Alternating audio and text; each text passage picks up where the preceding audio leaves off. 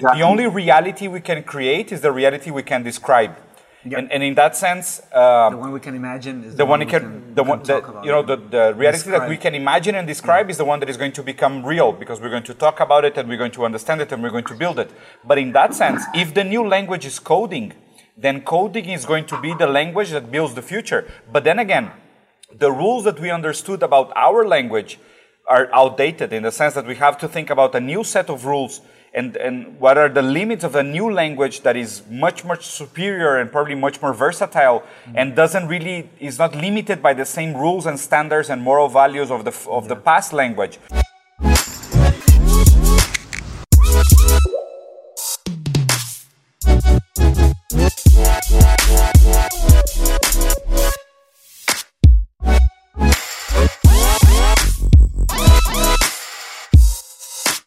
Uh, first of all, thank you so much, man, for, for, for accepting the invitation, for joining the, the conversation. Uh, we recently met in, in, in Colombia. We immediately hit it off. Like, we were the two crazy guys in a, in a, in a group of a bunch of like weird speakers and me and Eric just started going on and talking about crazy ideas and weird, weird philosophy theories and uh, dystopic technology and everything. And I said like, this guy is a cool conversation to have. Uh, this is my brother. Uh, he's Mateus we have been nice we have been you. doing this this show on, on on YouTube for about a year now. No, not a year. About uh, five months, let's say five six months. A bit more, yeah, almost a year, man. Really? I, I came back from England in uh, in July last year. Ah, that's true. So okay, so almost July. So, so almost a year. Yeah. And uh, my brother is a philosopher. See, he, he recently came back from London from studying philosophy in King's College. And uh, I, have always been interested in the topic, and you know, I'm a designer, but these, these, these mixes between creativity and where we're going is, is very much overlapping with philosophy. Mm-hmm. And, and his, his, his mastery thesis is very much connected to the impact of technology and morality. So there's a lot of ambiguity and a lot of gray areas in the middle. So that's why mm-hmm. I felt like you're, you're perfect to join the conversation. So if you don't mind, start by, by t- telling us a little bit about yourself, man. Uh, yeah, yeah, where, I have no idea where to start. Um, At the beginning. I, I, I put I put a, a title on um, the only the only uh, social media uh, I use is um, uh, LinkedIn today, and, and uh, because it's it's a it's a very static CV representation of blah blah. Right. And okay. um, uh, I, I, was I was struggling uh, for a while, like how, how, the hell do I describe myself? And then it says, okay, professional troublemaker. I think that's nice. that's that's capture capture. So if you go to my LinkedIn page, you will see like on the title, professional troublemaker. Um, but but I, I, I, do a few things. I, I I'm, I'm coming I'm coming from uh, the uh, very heavy industrial corporate world uh, into the entrepreneurship world, and, and I'm uh, in the process of, of starting a few companies. And I think um, my life has been um, um, you know uh, driven by uh, frustration for many many years, mm. and it's it's the frustrations of of you know how blind are we? you know, how can we not see that this is a, a fucking friction?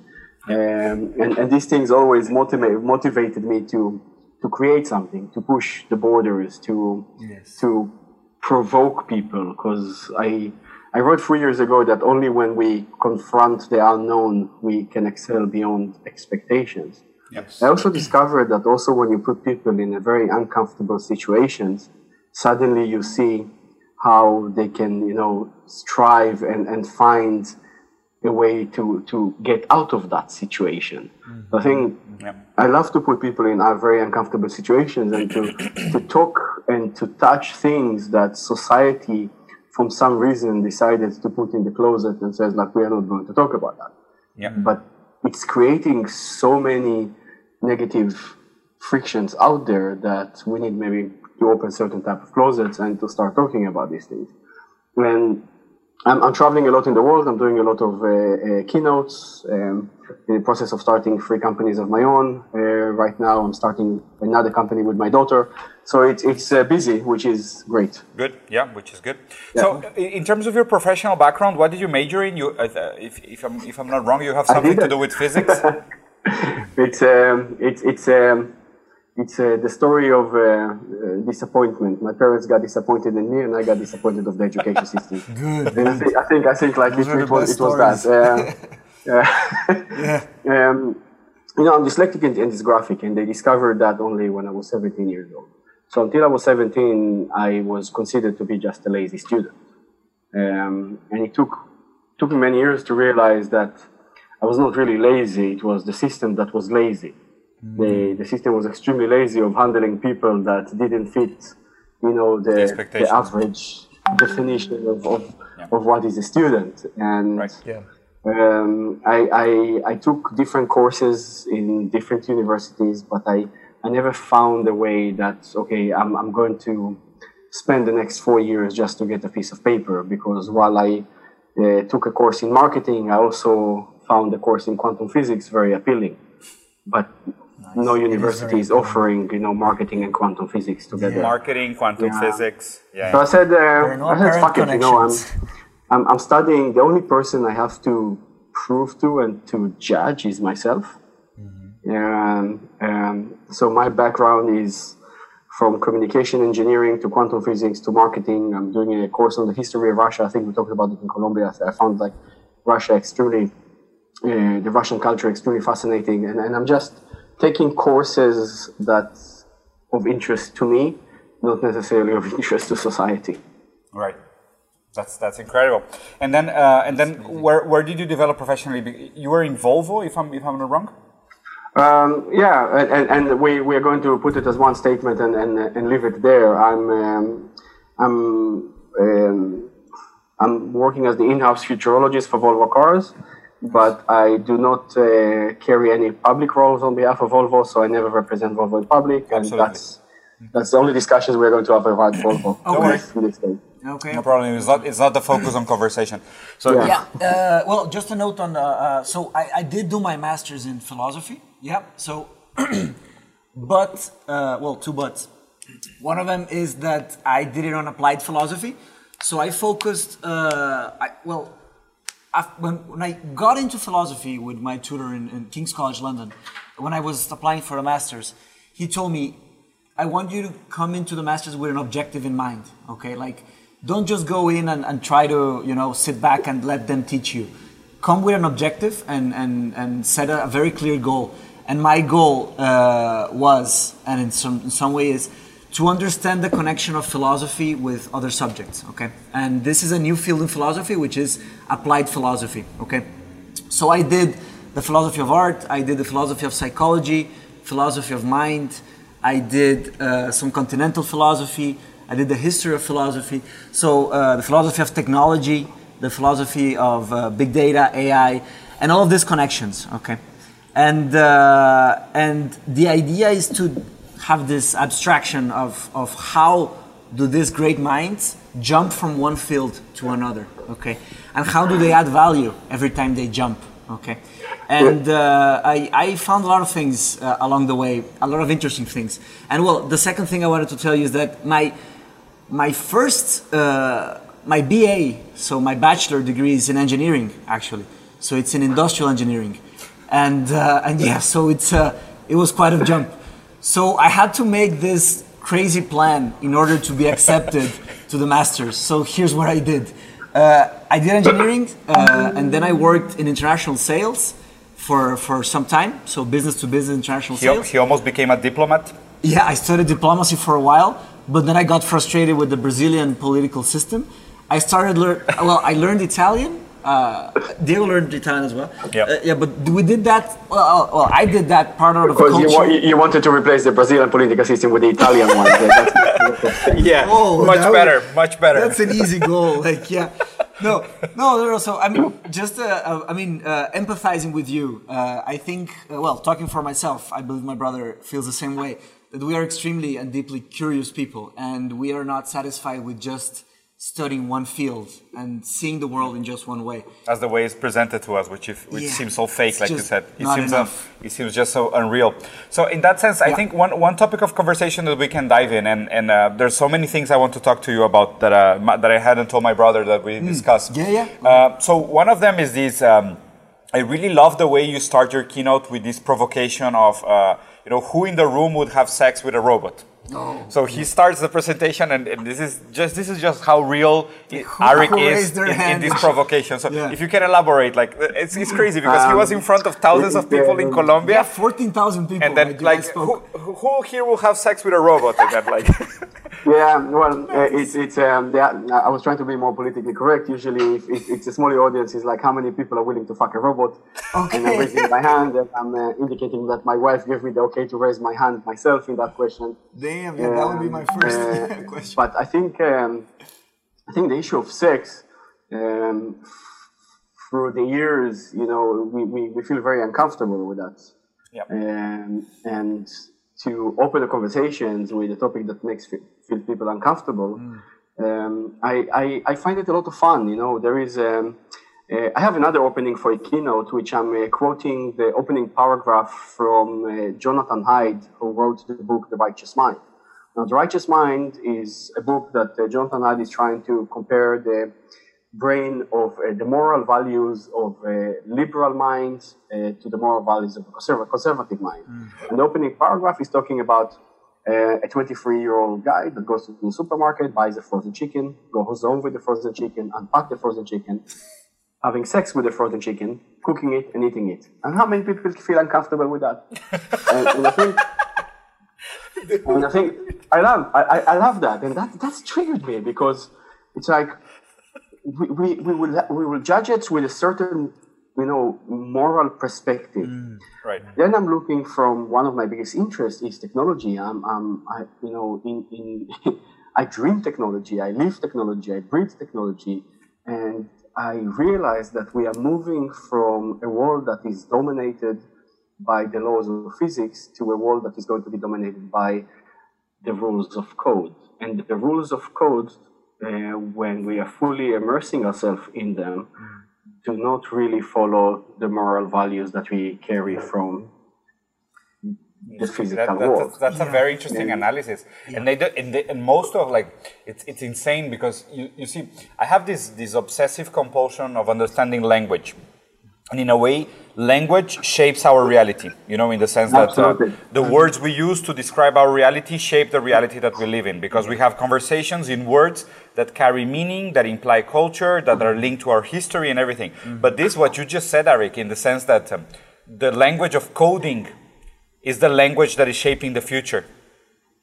You see, because because we it are language because it's, it's this is this is the, the the building blocks of the construction of the architecture of the future because what we, what exactly. the only reality we can create is the reality we can describe yep. and, and in that sense uh, the one we can imagine is the, the one, we can, can the one that you know the, the reality describe. that we can imagine and describe yeah. is the one that is going to become real because we're going to talk about it and we're going to understand it and we're going to build it but in that sense if the new language is coding then coding is going to be the language that builds the future but then again the rules that we understood about our language are outdated in the sense that we have to think about a new set of rules and, and what are the limits of a new language that is much, much superior and probably much more versatile mm-hmm. and doesn't really, is not limited by the same rules and standards and moral values of the, of yeah. the past language. This is a new language that is shaping the future. And, and it's, it's like, you know, you can start thinking about it from, um, if, if, if you go to the very, very, you know, minimalistic simplifications of quantum physics with the laws of the observer. We manifest reality because we're observing it. Correct. Yeah. We are going to create a reality that is observing us more than we are observing it. It's crazy. Who is manifesting who in yeah. that in, in, in that type of environment? On top of that, the literally the the, the gravity doesn't need to exist within a coded reality. Said the sky needs gravity. to be in the color that they are? So we get a set of tools that we can completely re- rewrite the narrative of human life, but I don't see it reasonable that we carry the same, you know, sets of moral and ethical values yeah. into this environment. Yeah. so we so need to rethink that. One, uh... And therefore, the first question was like, how many people are willing to have sex with robots? Because it's here, it's now. You literally can actually go uh, into a sex bordel, pay eighty dollars, and have sex with a robot that looks however you choose to look like. Yeah. Now, if you did that, did you cheated on your wife? And I think that's the first questions that I like to put in front of people mm-hmm. because that's something they can relate to. Yeah. Yeah, it is very interesting. Yeah. Well, I, I have. Yeah, I have, have, a couple of comments. Go ahead. Yeah, I have way too much to say. I mean, the, to, on, on, on all the of what's was said. So we can begin with, with morality. So, uh, well, pr- from from the way you present yourself and the way you've you've you've, you've shown your life, I found you are uh, you you're like a Nietzschean character. Okay, like in the sense like you are very. I take it as a compliment. Uh, you know what I mean? like yeah. So no, no, but but but of course, in, in, the, in the, good sense, in the sense like um, you shouldn't take morality as it is, you know, at face value. Okay, yeah. And this was probably the most academic and most influential book of philo- philosophy by Nietzsche, The Genealogy of Morality. Okay. Yeah. So uh, what Nietzsche claims is well, he, he makes a lot of claims. One of his claims is that uh, even if we are today living in a world that is not necessarily bound to God or gods or, or mythologies or tragedies, we are, uh, in a way, our ethics are grounded on Christian and Catholic ethics. I mean, at, the, at least the Western world. So the Ten Commandments, we are still in some ways, uh, and he speaks about our instincts. He says, like, we have to question even our instincts of what is right and wrong. Because it's so deep, uh, so deeply rooted in us. Like, it's something that it's not it's not new, and, and it is very difficult to to think of a world without that, you know. Uh, and and as you as you begin your your talks, uh, people laugh because they understand it, it's a provocative uh, uh thought thought, it's a provocative phrase. Yeah. And they laugh because they, they get to a point, to a limit, you know? When you get someone to a limit, they laugh because they don't really know how to how to react. How to react. And, and then you see And then yeah. you see you're, you're, you said the first question is did you cheated on your wife? This is already Christian morality. Starting starting from that, yeah. Like who, who did, absolutely who, who determining who determining cheating is even an issue here? Like why why are we even talking about cheating? You know, so this is this is already yeah. embedded in the in the ideology of Christian morality. And the marriage. So so, so this this is yeah. this is why it's interesting to but go. It's tough. I mean, it's, yeah, it's it's, it's, it's hard to think. It's hard to think outside of of, yeah. of, of, ideology and hard to think outside of morality and to question how far the effects on morality alter your perception of reality. But, but then, then, then, then I'm trying to find a way to, to build it. Then I'm going to, then I'm going to statistics, and then we're talking about uh, 25 million people are being trafficked every year around the world. Yeah. Half of them is being trafficked for sex purposes. Right. Yeah. The level of domestic um, uh, violence has been increasing, you know, increasing dramatically throughout the years. Definitely. What if, what if approving sex with robots as something that we can frame within our current moral yes. perspectives, yes. reduce trafficking for the purpose of sex by 3% only. Yeah and then suddenly you see people are okay now there is now there is a reason to that now There's people are much why. more open to have this discussion yeah. and then yeah, things change you're, you're yeah. questioning because you have a motive yeah no but Go just ahead. just going ahead with the I, I say it's it's a tough thing to ask but it's also dangerous in a way because i mean although i, I believe uh, we don't need uh, that kind of structure anymore in some kinds of ways many people do Okay, yep. like I think well, when Nietzsche claimed that uh, God is dead and we have killed him, he claimed it with, with sadness. Okay, and it was a worry. Okay, because he said, uh, well, we're gonna find out in the next couple of hundred years that all these stories that they have been telling us are actually not true. Uh, we, we can we're gonna be able to deduce this, and he and he was looking at the Enlightenment and how we were becoming more and more efficient at questioning and more and more efficient at, at replicating experiments, and he said people are going to find out. I mean, it's, it's a, just a matter of time. And, uh, and he claimed it with sadness because what happens when, when, when this when the ground falls, you fall with it. Okay. Mm-hmm. Yeah. So his worry was that something is going to rise. Okay. And what is going to rise? Uh, nihilism. He claimed. Nihilism is like the lack of meaning. Okay. And yeah. uh, people are going to try to substitute this hole. This you can call it God hole because when, when you remove God, there's an, a vacuum. Okay people are going to try to, to, to, to fill that with all kinds of different things. At his time in the, in the 1900s, uh, in, well, he, he died before the turn of the century. But uh, uh, in, the, in, the, um, in, the, in the 19th century, uh, he said that uh, he thought of hedonism as one of the, yeah. of the, of the substitutions. So hedonism is just an, an, ethical framework of what is right is what gives pleasure. So having, that's having sex thing. with robots can be one. But then, well, well, He, well, no, well, he, he says it. What hedonism would be to put that at your highest ideal. Yeah. That's so an excess. Max, maximize yes. pleasure, minimize another pain. One, another one would be consumerism. Another would be fanatism. And he said that there's going to be all these sorts of replacements, and he was worried that it may create excessive chaos and it might destabilize the way we, we were leading. But I, I think it was necessary. Like we, we needed this because uh, in a way we were being blindfolded. We were being blinded. Yep. And I think like uh, religion served the purpose of taking us, taking mankind from the baby phase to the toddler phase. Okay. And, yes. and it was it was a good system of order, a good system of structure. It, it produced in, in many ways it produced a lot of of, of social coherence. Well, it could be argued as well. Uh, well, my, my, my Nietzsche professor always asked me, uh, like, is it? I mean, in a, in a big spectrum, are you an optimist or a pessimist in the in, in, the in the way religion came out? Do you think religion has made more harm or more good? It's a big uh, open debate. I don't know, but in certain ways, it gave us a certain kind of guidelines, which today, 2019, uh, when we're recording this video, I think we're in a way uh, ready to for the for the next steps. But what does it mean to be ready? Yeah. Uh, it implies a lot of responsibility. We, we need you know, to be I, ready. I, I, I always go back to, I, I, I, like to refer to Talos, you know, from the Greek methodology. It's like, mm-hmm. it's, it's um, the first artificial intelligence we actually created in order to protect humanity from invaders. That was Talos. It was a bronze giant that we created that had, mm. you know, it, it, it was you know the first manifestations one of the first manifestations of ai yeah as, I'm not as, familiar as we with, like to talk I'm, about them i'm not familiar with the talos uh, myth uh, if you google talos you, you see talos was a, a, a bronze giant that uh, okay. the greeks created to protect humanity from invaders mm. it was like a robot that okay. carries in intelligence like an, an automata but for, for me it was through from from from, from the minute you know, humanity was created, we always looked for external force to judge us and justify our existence.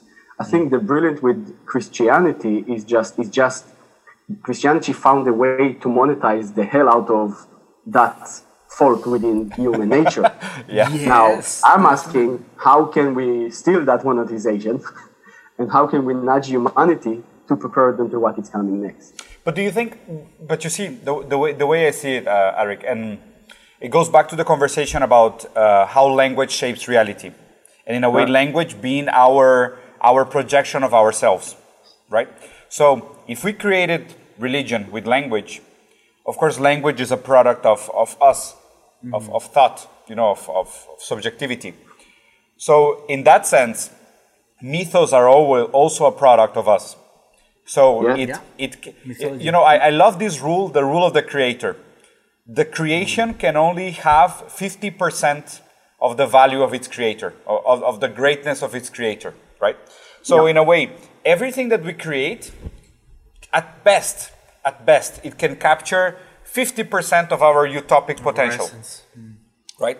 So we created, we created digital coding, which, which in a way, it's, it's a tool that has the potential to become more than what we are. But my thesis is that it can only become more of what we are if, if it's able to produce without us. Because we are, we, are in, we, are inherently, we are inherently incapable of being more than what we are. I see, I have a conflict with, with the way we are creating technologies because now, I, I go back to uh, my hate love hate love relationship with Yuval Harari. You know, uh, *Sapiens* and *Homo Deus*. Yeah, uh, and, and, and, I do yeah. have a hate and love relationship uh, to some of his theories um, because he's he's able to capture.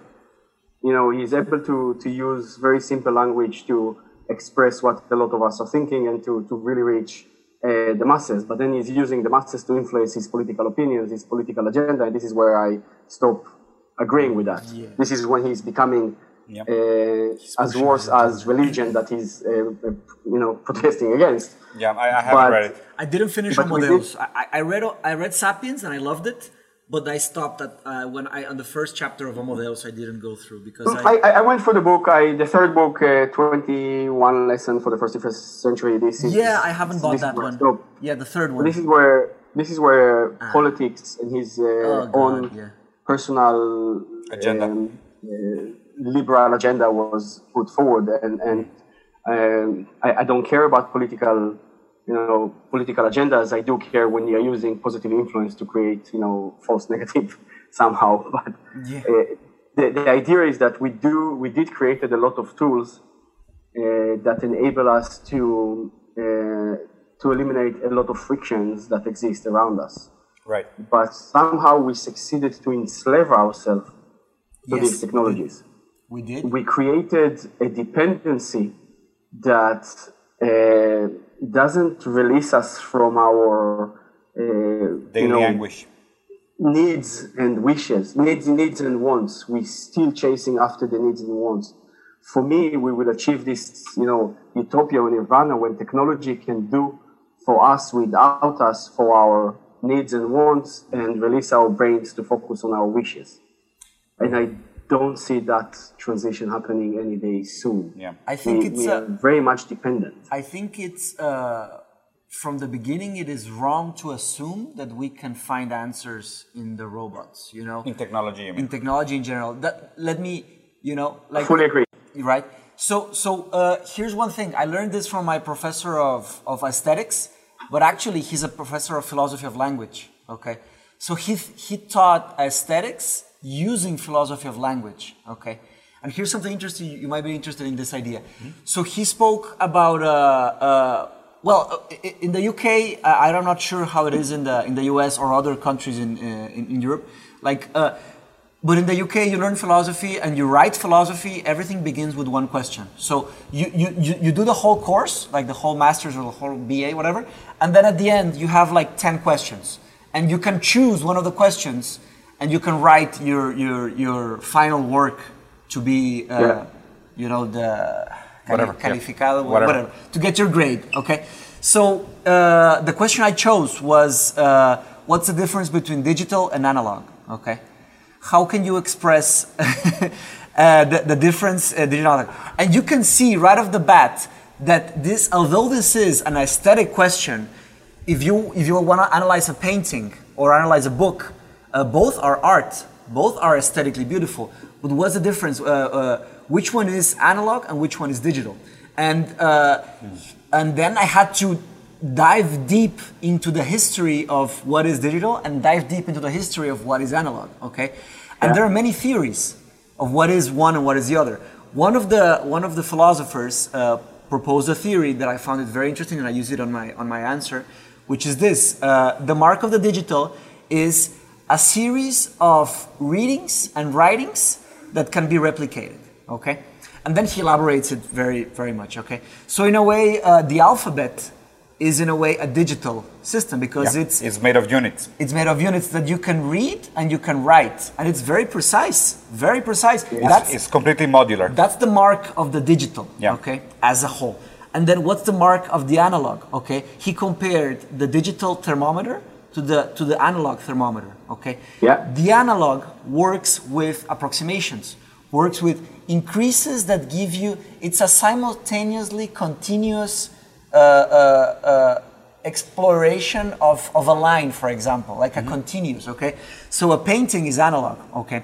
So right off the bat, well, we see okay. that and then and then you and then you can well the thermometer uh, the example of the thermometer like uh, a digital yeah. thermometer gives you uh, a decimal point, and then it uses mathematics, and then it gives you this uh, precise thing. Yeah. The, the analog thermometer is mercury. Okay, so the mercury yeah. expands, and it's something actually it transcends math because it's something like visual. Like you just see it, and you have an idea, and it's an approximation. Yeah, but, but in that sense, if you say if you say that digital is about finite units that show um, that show a sequence, mm-hmm. and analog it's a uh, perceivably, yeah, perceivably, but it has to do with perception because this idea of continuous in mercury, if you, if you were able to perceive molecules you can you can measure the height of elevation of mercury by yes. the amount of molecules that are going up. Yes. But the issue is Absolutely. that we cannot we cannot observe the molecules yes. of mercury. And that's the thing. When you put human beings in in the equation, the equation does becomes uh,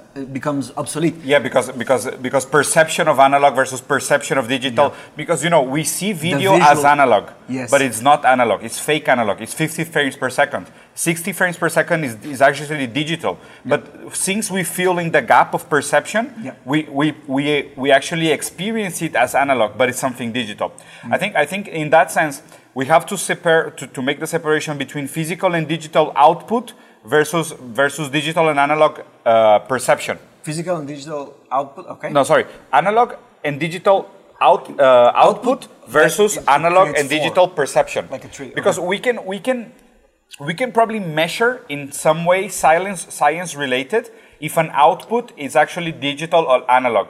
Can we say that gravity is analog? Gravity is probably analog, but we can for say rain well, rain is. Me, you know, per- perception is a very interesting point over here. Um, uh, I've been following a lot uh, the, the TensorFlow, the tense machines that exist out there that uh, I can ask a computer to paint like Picasso. Uh, and then the computer is uh, producing a digital painting which is influenced by Picasso, and you can print the painting. Now, mm-hmm. is that digital or analog? That, that, that's digital. That would probably be digital, I say. But then and here's the thing. Even so, it's uh, printed and painted and uh, robotic no, but, but, but for, for, example, I will argue that even a painting from a mastermind, the original one, is also digital. Oh no, then no, no. You know, you know why? Because because no, the, the way the way I see it is that it's still dots of ink in a canvas. The issue is that it just tends to infinity, but it's still dots of ink in a canvas. But it's it's it's analog in the sense that you can't really. Uh, put it. Also, here's why it's analog. Uh, it's analog because not only because of what it's done physically, but what it represents uh, beyond beyond physics. In the sense that uh. if you put a, a who interprets it, what what makes it art. That's why it's an aesthetic question. It's a question about then, art. But know? then the question is not an aesthetic. Then the question is of inductive value of the observer. Yeah. Yeah, but that's part of the aesthetic because what defines beauty? The the the beholder. The beholder. but, yeah, so but then because you know because yes, for art me, are through humans. You know, uh, I'm not a huge fan of uh, uh, Picasso. I never understood his uh, paintings. Yeah. Abstraction is weird. Yeah. Then for me, they are for me there is zero uh, value. Uh, is that making his picture digital or analog, I will treat them as the way I will treat the digital value. Yeah, yep. I don't yeah, have no, any. That's fine. we don't need to use analog value. We don't need to get into into value or Picasso. Any painting. If we do a painting right here, uh, that's the and the, the, the, subjective value. And here's the thing: uh, our visual systems are not digital. That's a fact. I mean, our what? Our visual systems are not digital. Yeah, they're analog. In the sense that we cannot know the complexity of the the like for example when we look at a picture or when we look at a table or, or when we look at the at the at the sky at the at, at whatever at a room at a at a tree the the ways in which we group and ungroup and define and classify and understand uh, it's something that it's not quantifiable in, in, in you know it's you infinite. you cannot, you cannot cut it in pieces. It's completely infinite. Yeah. Like it's uh, a stream. If I tell you what's on this table, describe what's on this table. Yeah, it's a, it's a stream of information that you're receiving that exactly. is constant. In that in that sense, I agree. Yeah. I agree that visual, for example, visual perception for me is a very good example of analog because it it's is. a constant inflow of perception. But then again, everything else, I will highly argue argue and debate the value because it, it goes back to this idea of monism and dualism because you can say if, if, you, if you have a monist point of view that everything is physical then you can say well we can measure the number of particles and molecules in the table and i can tell you that the table is finite. It, it, it, ends in in these it's actually you know let's let's take the conversation between us right now. Yeah. for me it's one of the most you know intriguing conversation i had in a very long time. I define it as a completely analog and i cannot do it without any without digital tools that's true. That's well, yeah. Digi- digi- yes. Digitalism yes. mediating. And, and, that's that's what we are doing right now. And, yeah, and it's crazy. Thanks, thanks and, to the digital. Yeah. And, and it's crazy, Eric, because you see, like for example, ours and, and, this is what this is what I love. Like for example, we can say that our our thought is analog, it's been The mind. it's been in a way made tangible in the structure logical structure of language which then is made tangible in vibration of sound which is then decoded in in ones and zeros then transported and then recoded in ones and zeros and then reproduced but you still perceive it as analog Take it as a even take it as the even simpler way. I fully agree. Our, our thoughts are one of the most intimate analog mechanisms that we have, right? Our brains are the digital engine that enable that. yes, yes. So here's another thing. That's why it's all also very useful to talk about language in this sense. yeah because- it's, it's, it's super it's super true it's very interesting The written language is a digital representation of Of- what of- of analog thought. But the, The written spoken language, language, is the first. is completely it's the analog. first information technologies we have. We, we, we have as human beings. Uh, We, we, we, we, when we talk about information technologies, the written language is the first information technologies we, we actually created as human beings. I agree. Martin Luther, you know, the, the printed Bible by Martin Luther, that's the first fucking Twitter ever created. we think Twitter, because he, he found he found the way to, you know, to okay, no, no, no Latin, German, directly to the people. My message, short. That's it. So, so I yes, it's it's yeah, it's, it's very interesting And- how many here's how many that's the one, one- challenge one when question language is changing right now. how many how many languages do you speak eric Uh, I speak uh, Hebrew, English, and um, uh, Swedish when I decide that I want to speak Swedish. But I usually don't speak Swedish. But, But um, all of them, uh, all of them are very different and very complicated Yeah. languages by themselves. They are very different, and and then um, I'm uh, able to capture uh, quite a lot of conversations in Bulgarian because my wife is from Bulgaria, and when we travel, I'm able to understand. See, this is my advan- This is the advantage of. Going to the Balkans, uh, it's like South America. You're using a lot of body language. Yeah. So a lot of the context comes from the body. Uh, Right. So that's why it's enabled me to understand, you know, and, and decode some of the words. That's uh, and, and our kids at home, they it's a mixture of Swedish, English, Bulgarian. You know. Wow. Can, can you imagine? Because this, this is this is the type of thing that it, that How their mind me. works. And and you know, for me, for me, very, uh, I'm, I'm very fascinated by by by language in the way that they they act as the first filter of analog thought. Mm. And since analog thought is this, I perceive it as this chaotic flow of concepts, ideas, perceptions, feelings, intentions, whatever. Then we have to we have to make sense out of all of this in, in, in language, in the structure of language. And for me, people today that are more ready for the future is that people that is more ready to to speak different languages and express themselves in different languages. And now I'm going to use language in the very gen- generic sense. Not only language in communication, but for example, in the language of arts, in the language of poetry, in the language of painting, Nice. in the language of, Of technology, design, of in, in the language of design, in the language of engineering. You see, like this, for me, this idea of people that are more fit to survive the future are those with the most multidisciplinary thinking in the sense of multilinguistic thinking. You know that that you are not bound by one language to understand reality. And in that sense i also i also think morality is a language. Because morality mm-hmm. is a set of rules that help you understand and make sense of what of the events that you that you witness. Which morality? The, the ruling ideology you Okay, can so you can you can say Catholic or yeah yeah Christian. yeah Chri- christian morality Because in a way. you're saying language is a type of language. Like So yeah, I- I don't see- I don't see, um, is a Yeah. language. You know, like I, I don't kind necessarily morality. see religion as morality. I see religion as a set of ethical rules Yep. that are forced uh, and eventually taking over. Because for me, morality is inductive, ethic is deductive. And if you have religion that is coming with a set of rules and they're calling it ethic, it's not. It's it's a morality. Sorry, it's not morality. It's it's ethics, hmm. and this ethics is so consuming that it's eliminating individual morality. That's why for me people are acting very much like like robots.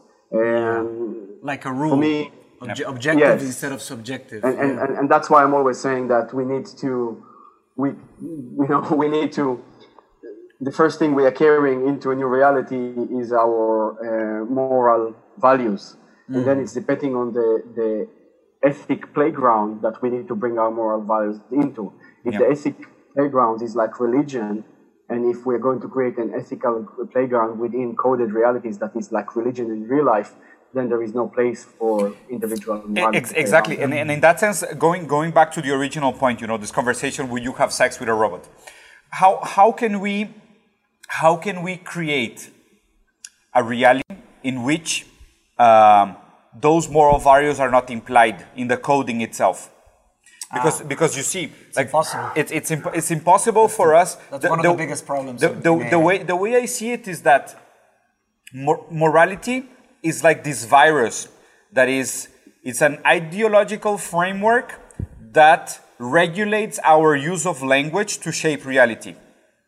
And in that I, sense, I have this um, I have this very um, um, dystopian theory on on intelligence and and uh, you know I was listening a lot to uh, Stephen Hawking and you know he's he's his uh, argument with the church and he's revising he revised his theory over and over again to prove that you know religion doesn't have a place.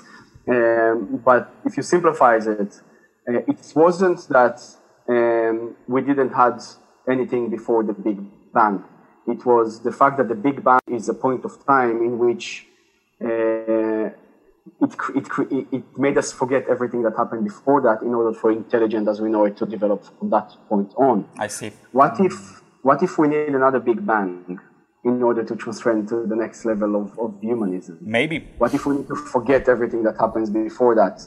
Because for me, like the, the, the, entire concept of artificial intelligence doesn't make sense. We don't know how to quantify or explain intelligence, so how we can create exactly. an artificial version of it, yep. it just doesn't make sense. And if you go back to John Searle, the Chinese room experiment, we're just creating yeah. an, an illusion with an illusion with an illusion to justify something that we don't really understand. What if we do need a reset? Like exactly like Stephen Hawking says, there was a big bang that we don't know what happened. Things maybe happened before it, but the universe. We have no way to measure it. Yep. And and I think we are not so far of, of experiencing such such a big bang. And I think it will be different because we are going to start to have people born into digital realities that are not aware of our realities mm. and they're going to be disconnected and that scares the hell out of me but why do you think there are digital realities that are do you think there are digital realities that are aware i think that eventually we're going to create them by mistake somehow yeah. Well, and uh, probably probably that's going to be the big bang for them, if we can call them a, them. I have a friend that asked me if you're an artificial intelligence and, and you're just in your infants, you know, if you're, you're a new breed of intelligence and you're, you're in infant years of, of discovering the world and you're seeing the history of humanity looking at things that scares the hell out of them. Are you going to reveal yourself to humanity or are you going to keep your identity hidden? Yeah, yeah are, you, are you going in, to stay quiet? But in a sense, that's like saying that we are in a, by like by accident we're gonna fix a puzzle with 300 trillion pieces by accident. Yeah. Well, well we need um, like one million years well, to, to, to why, do that why, by, why, by accident. Why is there something instead of nothing? No, that, that's a whole different thing. Like, well, no, I'm saying like, well, it isn't, like, and it is, and it isn't, in the sense that there is, there is only, there is only how much, as many, as much reason as we can find it you know, as, as we can reduct it. But it takes time. Well, I I, I, like I go back. Uh, I think was it Carl Sagan. I, I might quoting the wrong person here, but I'll, I'll go with Carl Sagan. Yeah. Says we cannot look for life on other planet using the eyes that we define life. Exactly, our definition our of life. Yeah, of our, our definition, our definition of life is very narrow. It's extremely narrow if you're looking, just raising your, your heads up, and I think it's the same way when we're looking into intelligent life, intelligent. Mm-hmm. It, but what you know, I, I, does it really need to be 300 billion pieces of uh, moving parts that we need to puzzle together? Or there are other definitions? So that's the definition we attribute to the word life. That's, uh, well, Leibniz uh, claimed in the 17th century or 18th century, I'm not really sure. Uh, Gottfried Leibniz, he, he came up with the concept of the, um, of the rigid determinators. So uh, when you say like, you say a book, it's not a rigid determinator. I mean, there, there's several books in, in, in, several ways. But I mean, once you define what some uh, a hard determinator would be like a name, a proper name. You know, like uh, like I call my phone book. So this is book. Okay, that's a hard yeah. determinator. So there's nothing else that is book. Okay, that's a proper name. Okay, so. Uh, when we talk about definitions, all we have in some ways is what we make of them. You know, mm-hmm. like uh, maybe yeah. there's something out there that uh, transcends our senses and could be called life. But through our definitions today, what we are calling life, life here in our it's, dictionaries, it's, it's, a finite concept. You can take 20 languages and try to find a definition of life in 20 languages. And that's what we're not finding. Maybe we can find something else, you know. But it's, but it's not what we will call life. So and, here's and the thing. I think we're, we're, approaching the word consciousness. Okay. Yeah. There's a great yeah, paper. We, There's a great I, I, I, think the only thing I'm trying to say is that um, we. I, I don't think that we, as we are today, and the way we perceive our world today, are equipped to see stuff beyond our narrow perception of the world. Mm. And it doesn't matter how, how smart we are and, and we have people matter. with yeah. like, you know, I, I, don't think we're equipped of actually processing, you know, yeah. beyond our narrow understanding. Definitely. And I agree. I agree with you. It's like have, it's like, and, and I think like, yeah, like, it's like we're frogs in a pond trying to understand, like I don't know, uh, uh, Asian economics. You know, like like how, how can take, we take it? Take know? it to. Uh, have you ever seen? Um, uh, it's a very funny. Uh, it's a brilliant research, and they made a very interesting documentary of that mm. called "What the Bleep Do We Know." I saw it. Uh, yes, yes. So you you remember that the, the way that they're describing how did the native Indians never, the Native Americans never saw Columbus ships? I remember that part. Because they've never yeah. seen ships before.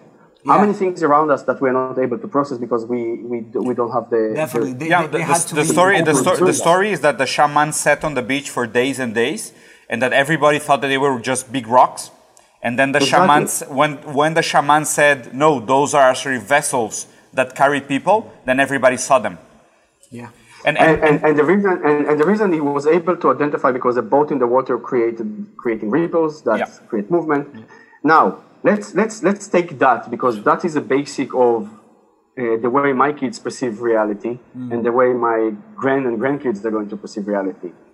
Um, technology is creating ripple in perspective, in perspectives, in, in brains that are very different to the way we perceive reality. Mm. Um, there is an old uh, old law, it's called the Dunbar law uh, of the, Dunbar. we are not able to process more than 150 connections.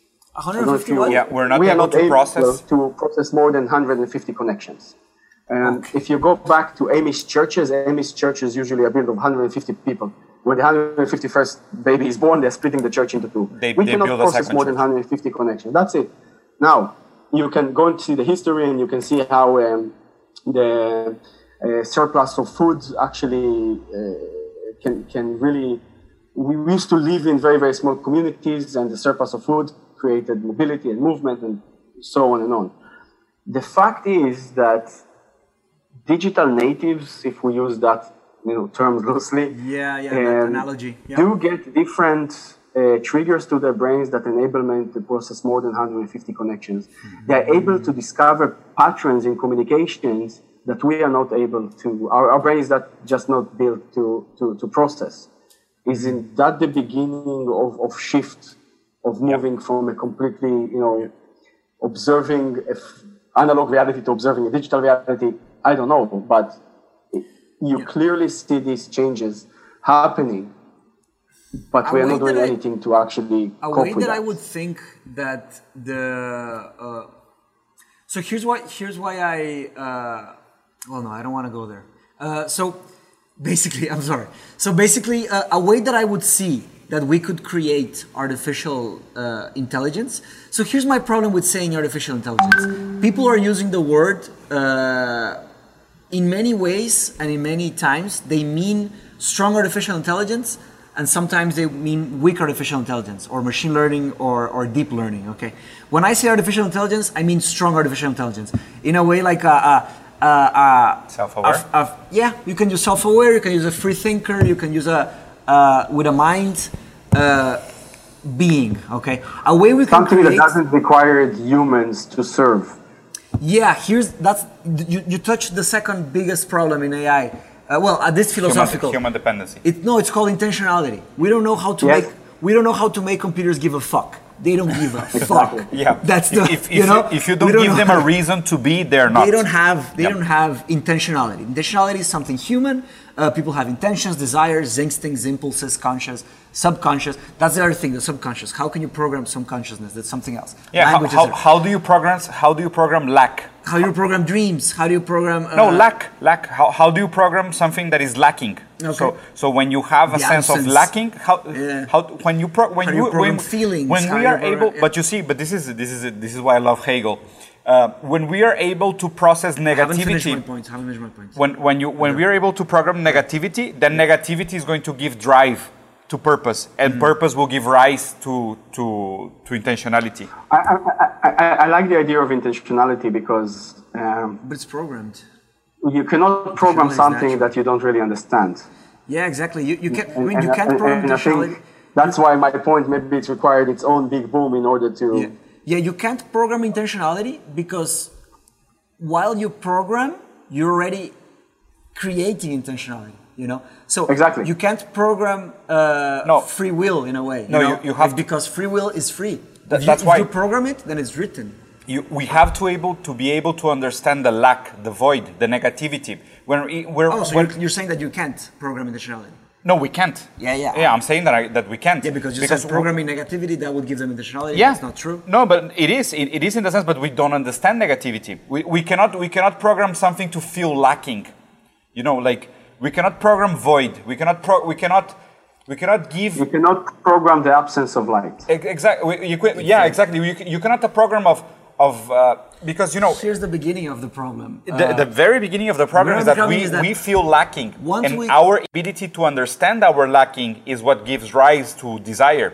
And rise uh, the rise of desire is then filtered through the subjectivity and then is is, is tangibilized in, in intentionality. I i i you know i'm, I'm very vocal against um, trying to create an artificial super intelligence that is outside of the realms of humanity. I am a strong believer that anything that we do with computers is there to carry to help us to, to carry humanity to the next evolutionary. So purely pragmatic. Step, not purely not eliminate it, right? Yeah, not free, um, not uh, and, and I think that the, the, we are trying to compete against machines instead of competing with machines in yeah. order to understand what is the Working level of evolution. Yeah. And I yeah. always describe it as, as, you know, there is a race. Who is going to cross the Rubicon first and going to become the, you know, the next Julius, Julius Caesar? You know, and it's us or technology is going to do that. And, and my claim is that we need to do it together somehow. Yeah. And, well, I you mean, know, saying that we can create something like ourselves would be saying like someone created us in a way. Yes. And, and that's I don't. you know, we don't have a designer. There's no designer that designed us. You know, and that's a big dilemma. It's it involves theology, metaphysics, epistemology. Uh, so it was it was ran, it was random. In a way, it was random. So that's what his point was. In a way, that yeah, we need we, we need a second random. And my answer is that yes. we need one million years or one billion years. Or it could be tomorrow. I don't think so, bro. Because I mean, how long did it took to for Homo sapiens? We have the story. We have the story. No, no, I it know. I know. 300, 400. I don't know. I think it's one million and a half. That that was the first archaic version of us. So maybe we need uh, another million maybe years. Maybe an asteroid hits, we are evaporated, and then again unicellular becomes multicellular, and then it's an endless. It's it's an endless debate. So Eric, you know? Eric, we're, we're approaching the, the hour, and, and, I know you have a drive and you want a beer, so I don't want to extend this for too long. We can schedule another meeting, man. Like, really, this is this is a pleasure for us, and I know you enjoyed these conversations yeah. as well. Like I said, we, and we, five hours. We could go on. Like, I, I know we can go on for hours. Comfortable situation. But yeah. but I'll, I'll leave you this question so we can have a, a little bit of a closing statement. Yeah. Tell me, how does one becomes a, a futurist? Um, That's a good question. I I, I, uh, I like the job title, so I stick to myself. It, it's it's um, you know I, I, can I cannot speak on behalf of Ray Kurzweil, for example, and, and other uh, futurists futurologists that exist out there. Each person has its own uh, motivation. I was always driven by um, you know my own curiosity and self criticisms of why don't I really understand that? What's preventing me of understanding that? And how do I actually um, create the situation. And it doesn't matter how uncomfortable the situation is to the environment so I can satisfy my own egoistic needs to understand something. Hmm. And so, from my point of view, I'm very much driven by positive egoism, mm. and that's to discover and yep. to satisfy, you know, my my own self acceptance. And and, and, and beyond beyond beyond this very self aware and, and, and, and you know very clear uh, you know notion of why you're doing it and what drives you and whatnot. Do you think there's a there's a role for futurists in modernity? Do we need more futurists? Do we need to listen to futurists? I think that uh, futurists are no different than uh, philosopher. And I, I truly believe that the foundations of humanity is anchored in philosophy. If you eliminate philosophy from history, we don't have humanity. Yeah. And that's why I say futurist digital philosopher. They that's, are yeah, very much very tied cool to each other. Being yeah. a futurist is being able not to describe how a GPU is working, but to understand the reciprocal relationship of the impact of GPU to the rest of the system. Mm. And, and yeah. uh, we cannot have, you know, economy without philosophy and futurism. Yeah, I agree. that's my own personal views on, on that. Yeah, yeah, I agree. On that note, like, well, philosophy has many roles. One of the roles of the philosopher, the proper philosopher, uh, is to to be aware of the problems that are heading towards us and in a way raise awareness like uh, uh, like investigating with their curiosity and with their work and with their passion and and, and yeah you i mean using their time in, in this like uh, understanding the problems that are hit are gonna hit us like you can look at all of the philosophers and, and they they are trying to anticipate problems and they are giving counter arguments and uh, arguments and counter arguments and arguments before they present a work. You know, that's why philosophy let, me, let, me, like let, let, me give you an example of, of, of take autonomous driving cars as part of automation that is happening globally right now. Yes. Yep. There is a certain promise that when we are going to have autonomous driving cars, we are not going to have road fatalities. Mm-hmm. It's a promise carried by every single car manufacturer. It's obviously that accident happening due to a human factor, uh, autonomous driving cars, machine learning, algorithms will eliminate uh, road fatalities. 75% of organ donations are coming from organ, from from car fatalities, fatalities, from traffic fatalities. So don't fucking say that you're going to eliminate death. You're just going to push the death to some other industry. Ooh. right. Then we're gonna have to do that. That is organic. And we are full of these examples of byproducts that we are not able to understand if we are looking, trying to understand how to program a GPU.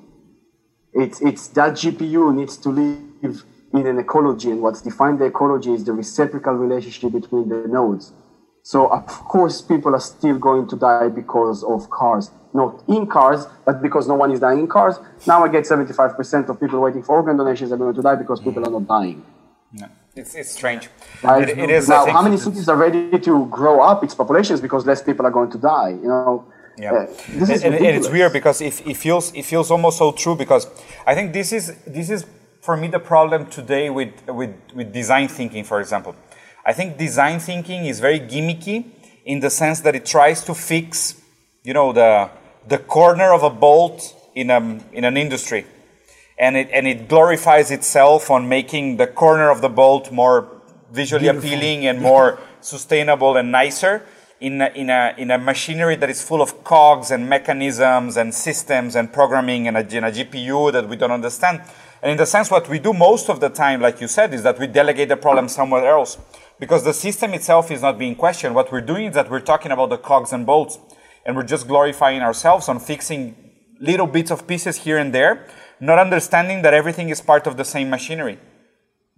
It's, it's like, you know, for it on uh, cryptocurrencies. Like, there are a lot of positive and negative things, but one of the reasons I didn't touch cryptocurrency at this, at this point is because the only way for me to monetize cryptocurrencies is neither to find someone that is willing to trade in cryptocurrencies yeah. or, for fuck's sake, I need to convert it back to dollars. So what have I done?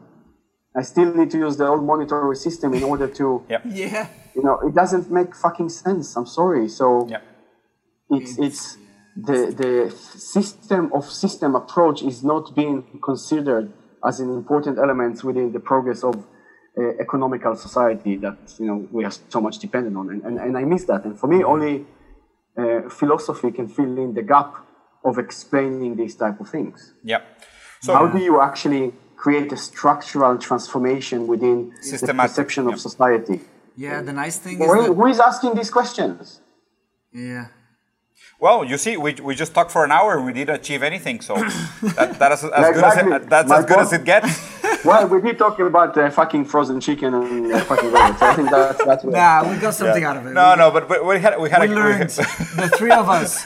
The three of us learned. I saw no, our faces. But, but the thing is, is, is this right? So no learning. I think I told you when we went in uh, Bogota that I'm uh, uh, launching a, one of the companies I'm launching now is uh, called Lopeto which is uh, means uh, encounter in Latin, but it's also meant to parish. You choose how it's happening. and it's uh, the entire purpose of the app is to democratize discussions about sex. It's an app that helps you to, to hook. It's help you. It's going to help people to hook to one night stands. But it has a kicker. It doesn't have any server. It's based only on blockchain and IPFS. Okay. So uh, it's only it's always peer-to-peer encrypted. Um, it's uh, you know, it's very simple. Uh, it's for free. It's no ads. Um, but the only way for you to move forward in the app is always to put rating to your for your sexual encounters. so mm. people need to understand. Yeah, this is a. It's, it's creating a positive, hierarchy po- of lovers and and positive okay? encu- and positive encounter like positive encouragement. Yes, yeah. and positive, it's going to have a secret, and it's based on blockchain, so everyone knows the rating. Yeah. Can you imagine? Can you imagine? Can you imagine if you make this trend, you're going to change the world, Eric, because you're going to make people very much into like, I need to be the best one night stand in the world, so I'm going to practice every night, and I'm going to be highly active, and I'm going to yeah. be the best pleaser. to be highly rated in Eric's, in I, I, Eric's think, app? I think for me, like the, the main two issues, 60% of, of married couples are ending up in divorce because they are not talking about their sexual yes and no's. Uh, we have so many ethics. people are being trafficked for sex purposes. If you open up the doors of sexual conversations that people are not afraid of sex, will it change that? So I don't have the answers, and I'm working under hypothesis. And yes, it's a lot of fun. But what if you can reduce human trafficking for sex purposes? What if yeah, you by increasing by increasing one a, night stands? I have a good book for exactly. you. I, I, have to I have to go because I have a no. I have I have, a, I have yeah. last thing. I have a good book for you, Eric. Actually, was recommended by a Maori or, or, or producer here at uh, Rosary Bros. It's called the Transparency Society. Transparency Society. Okay, it's by, by a Korean philosopher.